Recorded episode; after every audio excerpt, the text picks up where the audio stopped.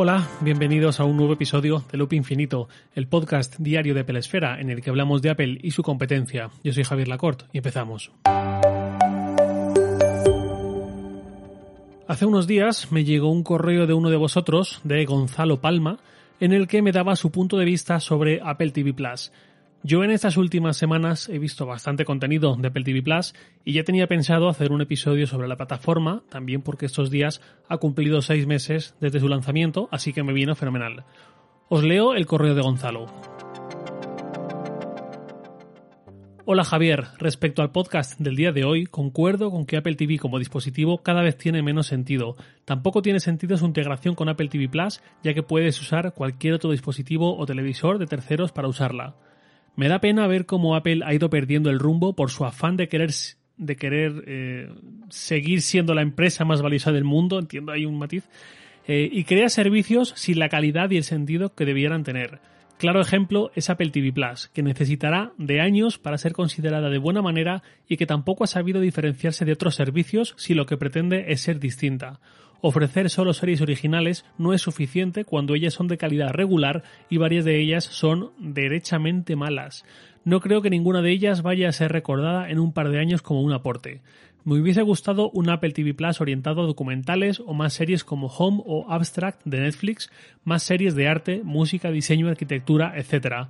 También podrían haber contratado a los mejores instructores de Udemy y Coursera para hacer cursos de programación, diseño gráfico, web, desarrollo de aplicaciones y usar la plataforma para ver esos cursos como una serie más y todo ello con una fracción del presupuesto que han despilfarrado.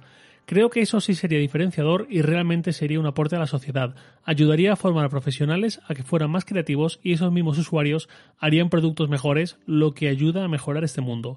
Esa era la filosofía de Steve Jobs y de Apple, crear productos que ayuden a las personas a hacer mejor su trabajo y por ende transformar el mundo. Eso se ha ido perdiendo y parece que lo único que importa ahora es vender más. Atentamente, Gonzalo Palma. Hasta aquí el mail de Gonzalo. Yo estoy de acuerdo con algunos planteamientos de su correo y en desacuerdo con otros. Por ejemplo, sí es cierto que por el propio legado de Apple me hubiese gustado ver más contenido centrado en las artes liberales y en las humanidades, eh, aunque sí que tenemos algo en ese sentido, como por ejemplo eh, esta serie de no ficción sobre casas impresionantes del mundo y su arquitectura y demás, pero bueno, al mismo tiempo es relativamente pronto, solo han pasado seis meses desde el lanzamiento y eso es poco tiempo, pero es que además para Apple es aún más poco tiempo.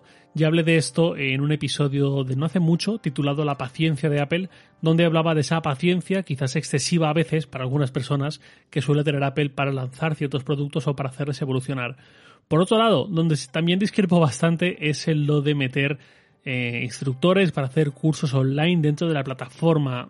Creo que eso es quedaría una especie de Frankenstein mezclando documentales de no ficción, con series y películas de sí ficción, con cursos online. Creo que no, no, no. Em, Apple para eso tenía iTunes U, esta plataforma de educación universitaria académica dentro del antiguo iTunes, eh, como una especie de podcast vitaminados y tal, y lo descontinuó. No digo que esté bien que lo haya descontinuado, sus motivos tendrá Apple, a mí me hubiese gustado ver cómo eso cogía más trayectoria, no fue el caso, pero para una plataforma así sí que veo Mm, potencialmente viable hacer estos cursos online y estos contenidos y tal, pero mm, meter en un Netflix, un HBO, un Disney Plus, un Apple TV Plus, cursos online, no, lo siento eh, Gonzalo, pero ya te digo, no lo veo en absoluto, me parece que quedaría eso, un Frankenstein.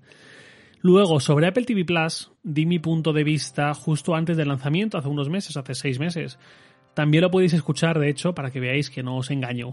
Dije que veía a Apple como interesada en hacer algo a caballo entre HBO y Prime Video mucho antes que interesada en hacer algo tipo Netflix. Es decir, Apple TV Plus pensaba que podría parecerse o intentar parecerse a HBO en cuanto a cómo plantea los contenidos, a que aunque haya comedia, aunque haya drama, animación, etcétera, muchos géneros, el reto ahí está en lograr que los principios rectores de Apple como estudio de producción audiovisual sean tan sólidos que permeen en todos esos contenidos y luego algunos saldrán mejor, otros saldrán peor, pero siempre en vistas a que haya una narrativa común y no a que cada director y cada género supongan retales independientes, por decirlo así, sino que todo forme parte de una sola casa. Ahí es donde veía yo el gran reto para Apple y donde asumía que Apple iba a poner esfuerzos, conociendo como conozco o lo que puedo conocer a Apple. Y por otro lado, el reto de parecerse a Amazon Prime Video en cuanto a ofrecer un producto que es parte de un ecosistema y que te ancla un poquito más a él,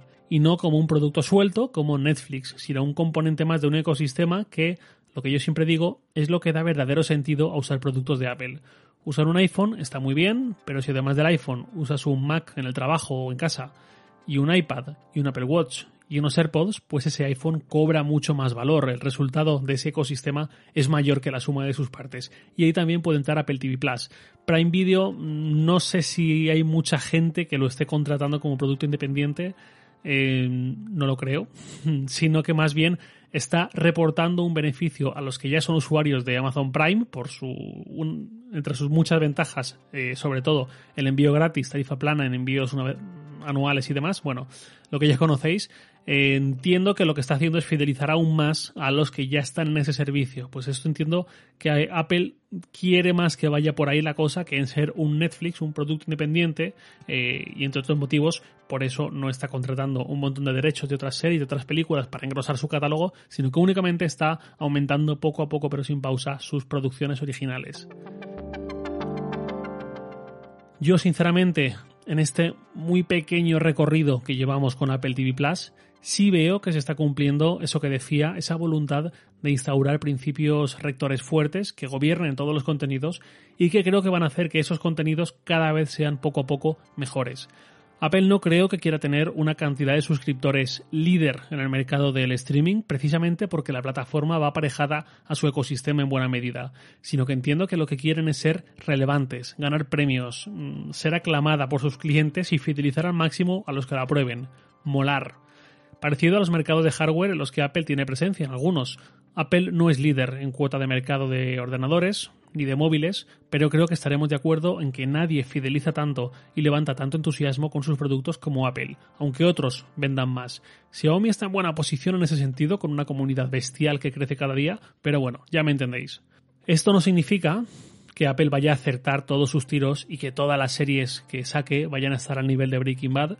De hecho, sin ir más lejos, para toda la humanidad, eh, esta ucronía de qué hubiese pasado si los soviéticos hubiesen pisado la Luna antes que los estadounidenses, una de las primeras series que llegaron a Apple TV Plus, a mí me dejó algo frío. No me parece una serie espectacular y súper recomendable. Mm, y es un poco lo que hay, para mí. Eh, Mythic Quest, pues casi que más de lo mismo. Otra serie sobre un estudio de videojuegos y cosas que van pasando ahí. Está bien, pero creo que quiere parecerse demasiado a Silicon Valley, la de HBO, y está lejos. Pero así y todo, sí aprecio esa cierta homogeneidad, ese identificador de una serie de Apple que nuevamente entiendo que irá más porque para crear algo así tan cultural hacen falta muchos años. Otra serie que está en curso, que se emite un capítulo nuevo hoy, cada viernes, es Defending Jacob, defendiendo a Jacob. Va de una familia, matrimonio e hijo adolescente, en la que un día aparece asesinado un compañero de clase del hijo y durante la investigación este hijo pasa a ser el sospechoso y lo detienen y con eso tienen que lidiar sus padres. Esta serie tiene algo muy particular que es justo el ejemplo al que me refiero. Si no habéis visto hasta el cuarto episodio y queréis ver la serie, parad este episodio, este podcast ahora mismo y saltad 45 segundos hacia adelante, porque a lo mejor os hago un spoiler. Cuento atrás para el spoiler, 3, 2, 1, vale. El protagonista de esta serie es el padre, sin duda, Chris Evans, que está en esa titánica tarea de demostrar que su hijo es inocente porque él está plenamente convencido de que lo es. Pero poco a poco surge una historia paralela que es mucho más interesante, que es que la madre empieza a tener dudas, empieza a plantearse que quizás su hijo sí lo hizo, sí mató a su compañero, porque ve demasiados indicios y empieza incluso a actuar por su cuenta. Esa historia paralela que emerge conforme va avanzando la serie y gana el verdadero protagonismo es algo que creo que vamos a ver mucho en las series de Apple de diferentes formas. No quedarse en lo evidente, sino contar historias más profundas, más trascendentales, aunque más sutiles. Y hasta aquí el spoiler. Ya digo, habrá que ver la evolución de la plataforma, pero poco a poco el catálogo va creciendo y yo, insisto, sí le veo futuro, sobre todo si no pensamos en Apple TV Plus como otro Netflix, sino como series, películas, documentales, un poco más de autor quizás, con un estilo bastante definido propio de Apple, lo cual no significa que mejor que el resto, pero sí muy Apple, muy suyo, y eso habrá quien le encante y habrá quien no. Antes de pasar a la sección de preguntas y respuestas, voy a contar un matiz que me planteó Jauma Capdevila, otro oyente, por correo. A raíz del episodio de hace unos días sobre el sentido de un Apple TV en 2020, él me decía lo siguiente, leo su mail. Hola Javier, soy seguidor y fan tuyo desde que empezaste a publicar estos podcasts diarios, al que reconozco que estoy súper enganchado. Acabo de escuchar tu podcast en el que respondes una pregunta sobre la utilidad de los Apple TV. De acuerdo con todo lo que dices, otra funcionalidad que tiene y que se te ha escapado comentar es la de centro de control del sistema domótico de Apple, muy interesante para realizar esta función ya que es mucho más barato que la otra alternativa, el HomePod. De todas formas, creo que es algo a lo que Apple tampoco le está sacando mucho partido. Muchas gracias por compartir con nosotros un ratillo cada mañana. Un abrazo. Hasta aquí el mail de Yauma, pues ahí queda muchas gracias y sí, claramente fue un punto que debía haber comentado también y no quería por lo menos dejar escapar la oportunidad de comentarlo aquí para que los oyentes, pues cuando se acuerden de ese episodio también se acuerden de este punto que es importante. Y ahora sí, pasando ya a preguntas y respuestas, voy con un par. Tengo unas cuantas atascadas, espero que no os enfadéis los que aún no os he respondido, a ver si el viernes que viene me pongo al día, que hoy tampoco hay tiempo ya para muchas. Primer lugar, eh, un mail de Fernando Bautista, asunto La Funda, así en mayúsculas. Buenas tardes, Javier. Te lanzo una posible pregunta para el viernes. Como es sabido, el mundo se divide en dos tipos de personas, los que ponen funda al iPhone y los que no lo hacen. ¿Qué te parece eso de proteger al teléfono a base de hacerlo engordar y de esconder su impresionante estética? Un abrazo y hasta mañana a las 7. Postdata, yo con mi primer iPhone, el 3GS, no la usé, pero empecé a utilizarla con el 4 y dejé de hacerlo con mi primer iPhone de pantalla grande que fue el 6S Plus. Hasta aquí el mail de Fernando. Es un buen tema, Fernando, y de hecho quizás en algún momento le dedique un episodio, mm, veremos. En primer lugar, mi punto más básico sobre esto es que cada uno debe hacer lo que le dé la gana con su iPhone, con funda, sin funda, como quiera, que para eso se ha gastado el dinero y para eso es suyo. Dicho eso, yo prefiero personalmente el iPhone sin funda en general, por una cuestión tanto de diseño como de grosor, pero entiendo perfectamente eh, que la gente se la ponga porque si se le cae y se parte la cámara o la pantalla o se cuartea o se abolla o lo que sea, maldita la gracia que le va a hacer tener que gastarse un dineral en repararlo o en reemplazarlo. Igual más o menos con el cristal templado, que ya sí que lo recomiendo algo menos porque cambia la experiencia con la pantalla, pero bueno, cada uno sabrá. Por otro lado, el tipo de vida de cada persona es muy diferente. Por ejemplo, yo trabajo desde casa, soy bastante casero, cuando salgo es a tomar algo, a cenar, cosas tranquilas. Cuando salgo a correr me suelo dejar el iPhone en casa. No tengo hijos pequeños por casa que me puedan causar un desastre. En definitiva, las posibilidades de que mi iPhone sufra un accidente son bajas y por eso voy tan feliz por la vida con mi iPhone sin funda. En cambio, uno de mis mejores amigos mm, trabaja en montaje y mantenimiento industrial de instalaciones de frío-calor. Él siempre está para arriba y para abajo con la furgoneta del trabajo, Mientras trabaja usa cierta maquinaria, está habituado a trabajar también en altura, luego se va a correr y al gimnasio siempre con el móvil y le gusta de vez en cuando salir de fiesta. Sus circunstancias son diferentes a las mías y su teléfono suele correr más peligro que el mío. Y de hecho, este verano pasado, en el mes de julio, fue la última vez que me llamó desde el móvil de su trabajo para decirme Javi, se me ha reventado la pantalla del móvil eh, mientras estaba trabajando, ¿cuál me compro esta misma tarde en cuanto salga de trabajar? Por cierto, eh, este amigo David es el único de mi grupo de amigos más cercanos, del grupo de seis que somos desde siempre, que sigue resistiéndose a comprar un iPhone. Eh, he convencido ya a todos a ver si ahora con el SE se hace el ánimo y le pone tantas fundas rugerizadas como sea necesario. Siguiente pregunta, y acabamos por hoy, es de Andy. En Twitter es arroba andresmd86. Me dice, te tengo una pregunta para la sección preguntas y respuestas, aunque no sé si ya la han preguntado, puesto que ahora voy por el podcast del 7 de abril. Los estoy escuchando todos y en orden. La pregunta es la siguiente, ¿por qué entiendes tú que Apple no incluye la app Recordatorios dentro del calendario, así como lo hace Google con su calendario? Bien, eh, hasta aquí el tweet de Andy, el mensaje de Andy. Andy, esto ya lo hizo Apple con su aplicación de calendario para Mac OS. Al principio de lanzar su aplicación Recordatorios para iOS, durante el primer año creo que fue, Recordatorios no tenía su propia versión para Mac, sino que se incluía dentro del calendario, en un lateral, cosa que la propia Apple subsanó más tarde. Sobre tu pregunta en sí, pues yo creo que porque no es lo mismo. Tienen cierta relación, pero Recordatorios está pensado para gestionar las tareas y el calendario está pensado para gestionar las citas. Y si alguien está gestionando citas en recordatorios o tareas en el calendario, pues que haga lo que quiera, pero no es esa la idea.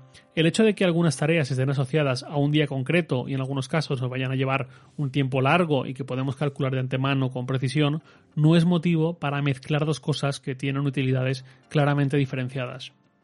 Desconozco por completo cómo resuelve esto el calendario de Google.